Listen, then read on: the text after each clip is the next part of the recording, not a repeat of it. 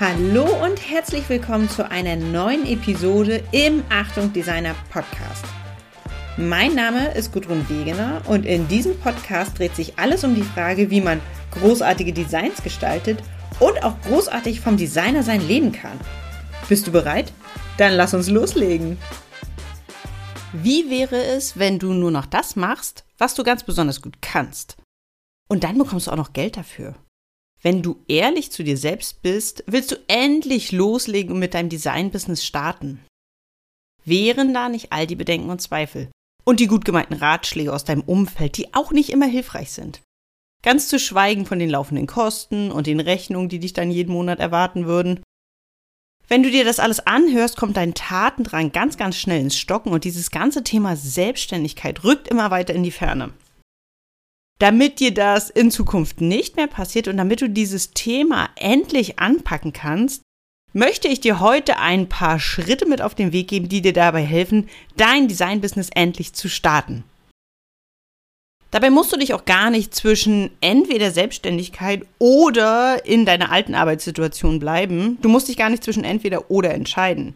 Denn so wie es ganz viele unterschiedliche Geschäftsideen für Kreative gibt, gibt es auch ganz viele unterschiedliche Wege, selbstständig zu arbeiten. Du kannst zum Beispiel zu 100% mit deinem neuen Design-Business durchstarten und selbstständig sein. Du kannst auch weitestgehend selbstständig sein, aber immer noch so einen Nebenjob haben, der die Auftragslöcher also ein bisschen auffängt und dir Sicherheit gibt. Du kannst es auch halb und halb machen, halb selbstständig, halb angestellt. Oder du bist im Wesentlichen angestellt und nebenher selbstständig und baust das ganz, ganz langsam auf. Alles in allem gibt es also genug Möglichkeiten, dich Schritt für Schritt an dieses Thema Design-Business heranzutasten. Außerdem ist es erfahrungsgemäß gar nicht selbstverständlich, von Anfang an komplett von eigenen Aufträgen leben zu können. Meist braucht es Zeit und Energie, sich so einen Kundenstamm aufzubauen. Da kann ein Zweitjob, so ein klassischer Brotjob, den Druck rausnehmen, sodass du einfach nicht jeden Auftrag annehmen musst, nur weil die Miete fällig wird. Insofern kann dir das einfach die Sicherheit geben, die du brauchst. Steht immer noch die Frage im Raum, aber wie fängt man denn nun an? Das verraten dir die folgenden sieben Schritte. Schritt Nummer eins für deinen Weg in die Selbstständigkeit, leg erstmal deinen Designbereich fest. Es gibt ganz viele unterschiedliche Designbereiche und dementsprechend vielfältig sind auch die Projekte, die du für deine potenziellen Kunden umsetzen kannst. Hier kannst du von Anfang an die Richtung für deine Selbstständigkeit festlegen. Denn Fakt ist, Spezialisten haben es sehr viel leichter, gut bezahlt zu werden und spannende Aufträge zu bekommen, als Designer, die einfach alles für alle machen. Frag dich also schon vor dem Start in die Selbstständigkeit, für welchen Designbereich du dich wirklich interessierst. Was fordert dich? Was macht dir Spaß? Und was für Designs willst du für deinen Auftraggeber überhaupt umsetzen?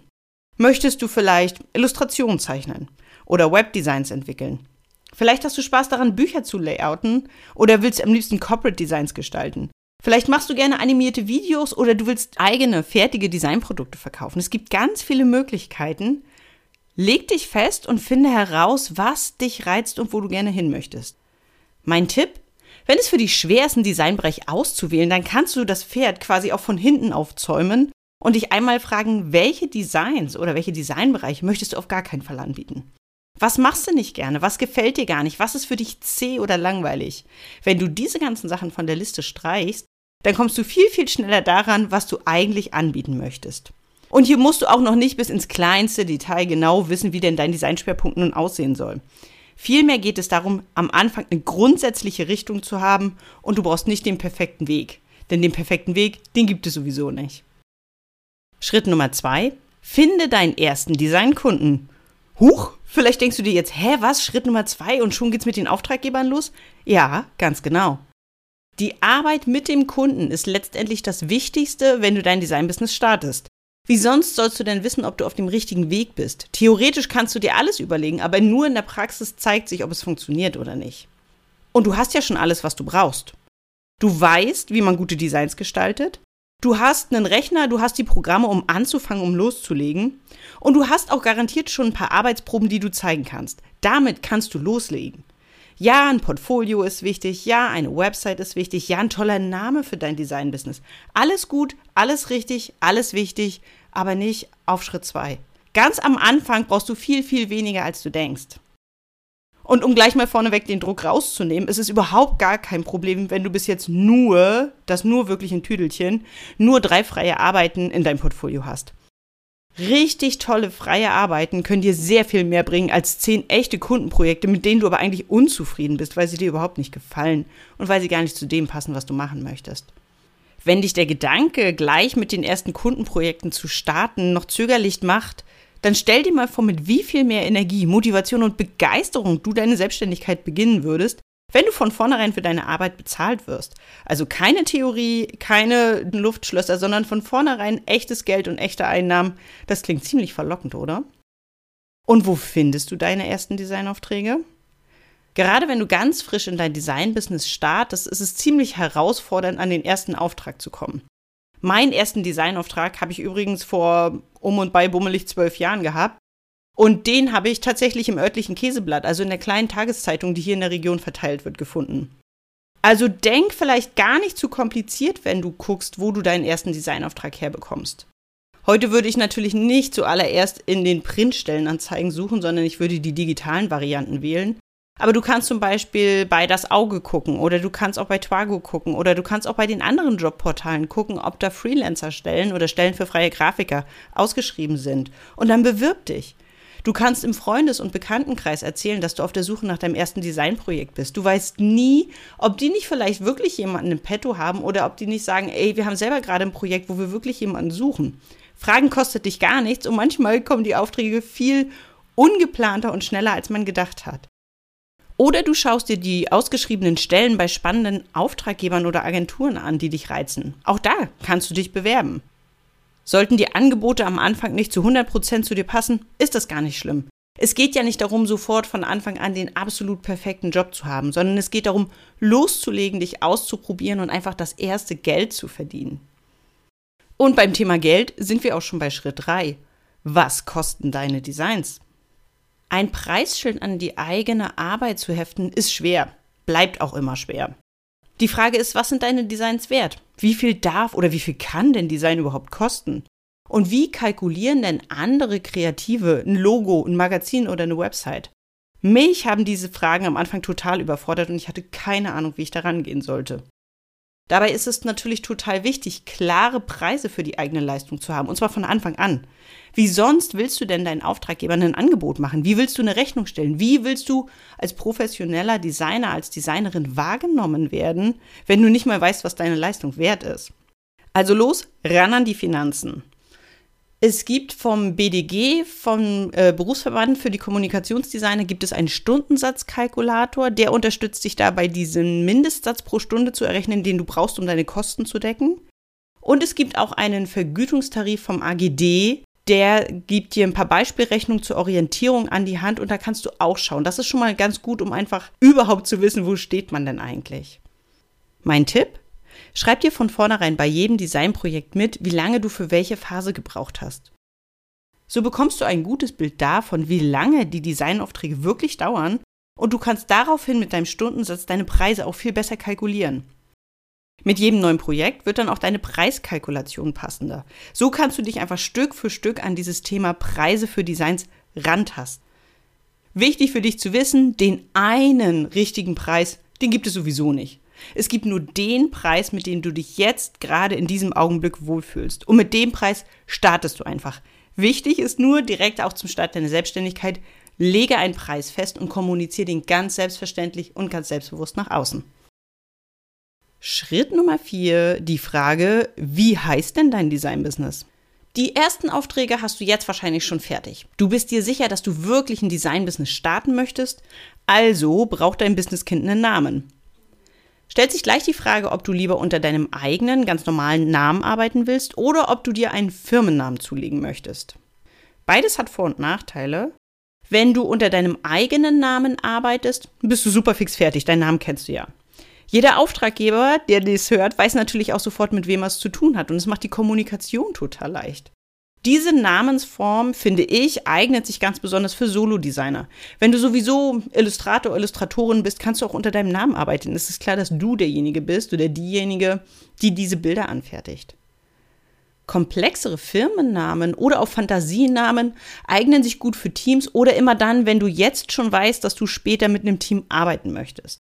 Hier einen passenden Namen zu finden, dauert erfahrungsgemäß deutlich länger. Und wenn dir jetzt tausend gute Ideen einfallen, aber du kannst dich nicht so richtig entscheiden, dann hilft es nochmal zu testen, ob der Name leicht zu sagen, leicht zu erinnern und auch leicht zu buchstabieren ist. Denn du wirst diesen Namen in Zukunft sehr, sehr häufig sagen. Was nützt es dir, einen super coolen Fantasienamen zu haben, mit einer, vielleicht mit einer Art und Weise oder mit einer Schreibweise, die auch noch ein bisschen ungewöhnlich ist, wenn er dann von allen Kunden ständig falsch geschrieben wird und deswegen findet niemand deine Website? Das wäre doch super ärgerlich. Denk bei der Namenssuche auch unbedingt daran, dass du gucken musst, ob die passende Domain noch frei ist, damit du dann auch eine Website unter deinem Wunschnamen haben kannst. Das Gute am Thema Firmennamen ist, dass es nicht in Stein gemeißelt ist. Du kannst ihn im Prinzip später jederzeit ändern, sollte er dir in ein paar Jahren einfach nicht mehr gefallen. Und dann kannst du sowohl die Website als auch die Kommunikation als auch die E-Mail-Adressen einfach umziehen.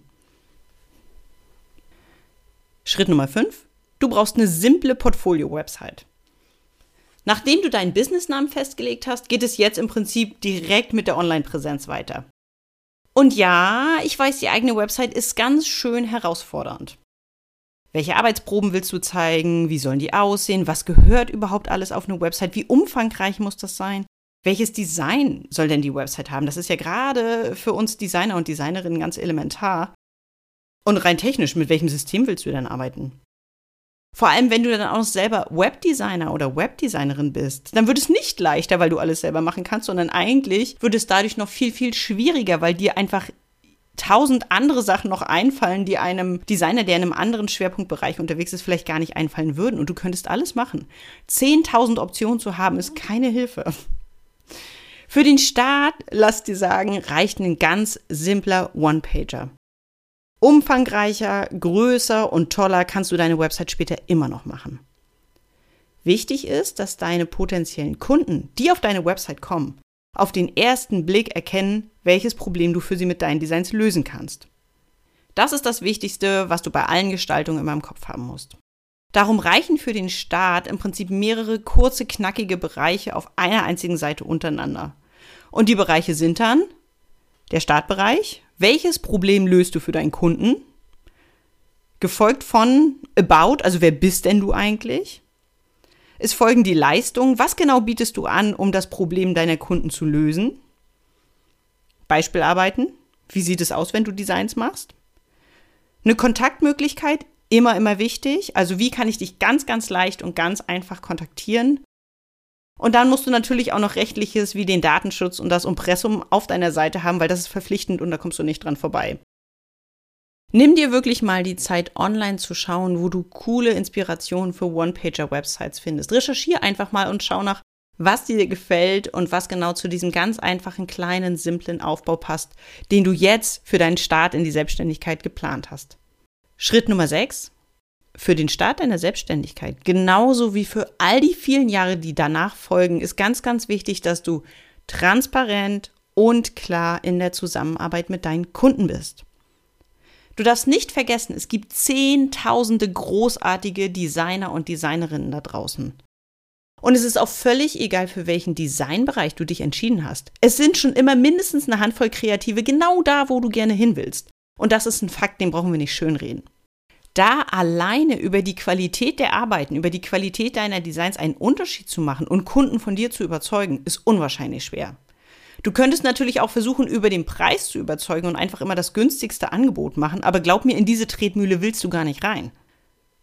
Dritte Variante, die aber von ganz, ganz vielen Kreativen gar nicht genutzt wird, ist einen Unterschied über die Art und Weise zu machen, wie du mit deinen Kunden kommunizierst. Denn indem du schon bei der ersten Anfrage professionell, schnell und kompetent reagierst, kannst du positiv aus der breiten Masse herausstechen. Es hat eben nicht drei Tage gedauert, bis du geantwortet hast. Es waren eben sofort alle Informationen da. Du hast den Kunden zurückgerufen, du hast auf Fragen geantwortet. Alle diese Dinge, wo man denkt, das ist doch selbstverständlich, die passieren viel zu oft einfach nicht. Jede Mail, jedes Telefonat, jedes Meeting kannst du leiten und du kannst deinen Kunden so durch den Designprozess führen, wie du ihn gerne haben willst. Das hat für dich den großen Vorteil, dass du dir den Designauftrag einfach so gestalten kannst, wie du ihn brauchst, wie du optimal arbeiten kannst. Aber das hat natürlich für den Kunden auch den großen Vorteil, dass er sich gerne und voller Vertrauen in deine Expertenhände begibt. So bekommt ihr einfach das beste Ergebnis. Und diese Vorlagen, diese Templates, sei es für das Briefing, sei es für das Kickoff-Meeting, für das Angebot oder für die Entwurfspräsentation. Alle diese Sachen kannst du fertig haben, kannst du vorbereitet haben, sodass du sie quasi nur aus der Schublade rausziehst, wenn du an diesem Punkt in der Kundenkommunikation bist. Und dann ist alles vorbereitet. Dann kannst du einfach schnell reagieren und du weißt, dass es genau in der Qualität ist, die dir wichtig ist und die du zeigen möchtest. Wenn du so klar und transparent arbeitest, sind deine Kunden gerne bei dir und lassen gerne ihre Designs bei dir machen. Und so werden dann Erstkunden zu Bestandskunden. Und genau das ist es ja, was du haben möchtest. Schritt Nummer 7. Entwickle einen einfachen Plan für dein Designbusiness, um festzulegen, wo denn die Reise hingehen soll. Mit all diesen bisherigen Schritten hast du den Grundstein gelegt, um auch direkt von Kunden gefunden zu werden.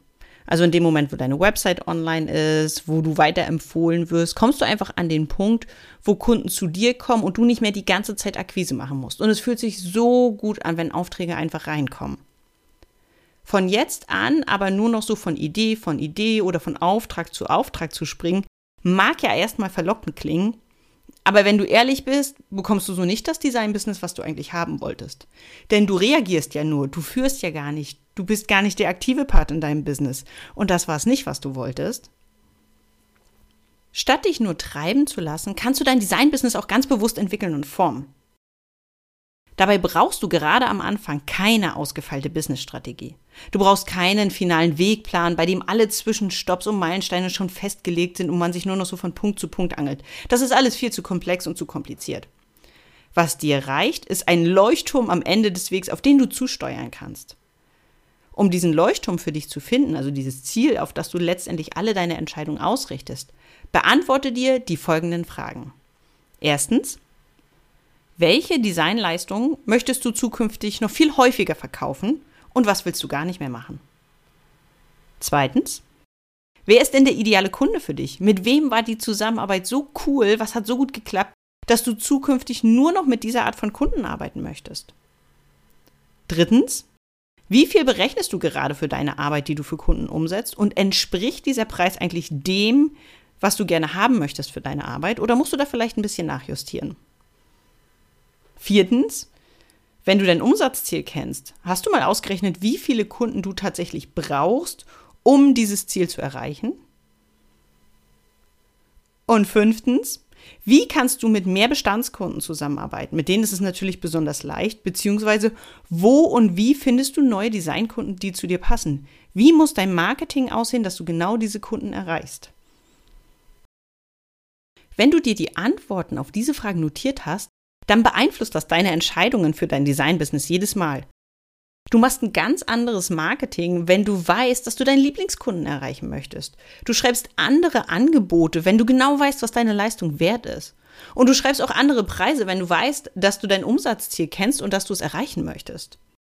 Wenn du jetzt eine Entscheidung treffen musst, dann hast du dein Lieblingsbusiness. Dieses Business, was genau zu den Antworten von den Fragen passt. Das hast du jetzt vor Augen und dann triffst du einfach andere Entscheidungen. Und deswegen kommst du Stück für Stück für Stück diesem Design-Business, was du unbedingt haben möchtest, weswegen du ja auch gegründet hast, dem kommst du dadurch immer näher. Ohne Hektik, ohne Panik, sondern ganz in Ruhe, ganz konsequent in deinem eigenen Tempo und in kleinen Mini-Steps. Und genau das ist der richtige Weg. Du hast dir jetzt die Schritte angehört und denkst, okay, alles klar, ich bin bereit. Ich will den Sprung ins kalte Wasser wagen. Ich will jetzt endlich mein Design-Business gründen. Ich will starten. Cool. Großartig. Herzlichen Glückwunsch zu deiner Entscheidung. Stellt sich nur noch die Frage, und wie findest du jetzt die Zeit, das tatsächlich mitten in deinem laufenden Alltag umzusetzen? Wie kannst du denn den Übergang gestalten? Die Antwort auf diese Frage hängt natürlich sehr davon ab, wo du gerade stehst. Wenn du in Vollzeit in der Festanstellung steckst und ständig Überstunden machen musst, hast du nur sehr wenig Zeit für deine Gründung. Wenn du Teilzeit arbeitest, ist es schon ein bisschen leichter. Dabei darfst du nicht vergessen, dass du gar nicht so viel Zeit jeden Tag brauchst. Du brauchst Konsequenzzeit. Natürlich ist es viel, viel leichter, ein Design-Business aufzubauen, wenn du täglich einen halben Tag zur Verfügung hast. Aber auch mit nur einer Stunde täglich kannst du ganz viel erreichen. Eine Stunde pro Tag macht sieben Stunden pro Woche und da hast du schon fast einen ganzen Arbeitstag. Jede Woche. Vielleicht denkst du dir jetzt, das ist ja alles gut und schön, aber ich habe nicht mal diese eine Stunde. Ich schaffe das nie, mein Design-Business zu starten. Hm, an der Stelle wäre ich mal kritisch und würde einfach sagen, stimmt das denn wirklich? Überleg mal, wann und wo du deine Zeit mit Dingen verbringst, die dich überhaupt nicht deinem Ziel näher bringen, die gar nicht auf deine Selbstständigkeit einzahlen. Ich meine jetzt nicht die Zeit mit deiner Familie oder deinen Hobbys, das ist wichtig, das brauchst du. Sondern ich meine die 10 Minuten hier, weil du bei YouTube was geguckt hast oder die 15 Minuten auf Insta oder weil du mal eben noch schnell was bei Facebook geguckt hast und hier rumgedaddelt oder da noch mal was geguckt hast. Oder auch all die Zeit, die du verlierst, weil du deine Projekte und Abläufe gar nicht effektiv organisiert hast. Davon, von diesen ganzen Verzögerungen, von diesen Zeitfressern, davon wird dein Traum nicht wahr. Rechne jetzt mal all diese Minuten zusammen und überleg dir, was du stattdessen alles in dieser Zeit umsetzen könntest, für dich selbst erreichen könntest und für deine Selbstständigkeit. Klingt ziemlich gut, oder? Die ganzen Schritte hast du jetzt gehört. Bleibt die Frage im Raum, wird es einfach, sich selbstständig zu machen? Mm, nein. Ziemlich sicher wird es dich viel Kraft und viel Motivation kosten. Und oft genug wirst du dich auch fragen, ob es überhaupt die Anstrengung wert ist. Und dann gibt es aber auch noch die anderen Momente, die, in denen du einfach stolz bist auf das, was du erreicht hast und du auch unbedingt stolz sein kannst darauf, was du alles erreicht hast. Zum Beispiel dann, wenn du ein großes Projekt fertiggestellt hast und du magst, wie das Design ist. Und dann völlig unerwartet ruft der Kunde am nächsten Tag an, einfach nur nochmal um Danke zu sagen, weil er es wirklich großartig findet. Das sind die Momente, wo du genau weißt, all die Mühen haben sich gelohnt und du bist glücklich und zufrieden, dass du es gewagt hast, den Schritt in die Selbstständigkeit zu gehen. Das war's für heute. Danke, dass du dabei warst. Du willst die Infos aus der Episode nochmal in Ruhe nachlesen? Kein Problem. Alle Details findest du auch auf der Website von Achtung Designer. Und wenn du nichts verpassen willst, dann trag dich in den Newsletter ein oder abonniere den Podcast. Sei kreativ und großartig. Bis zum nächsten Mal. Deine Gudrun.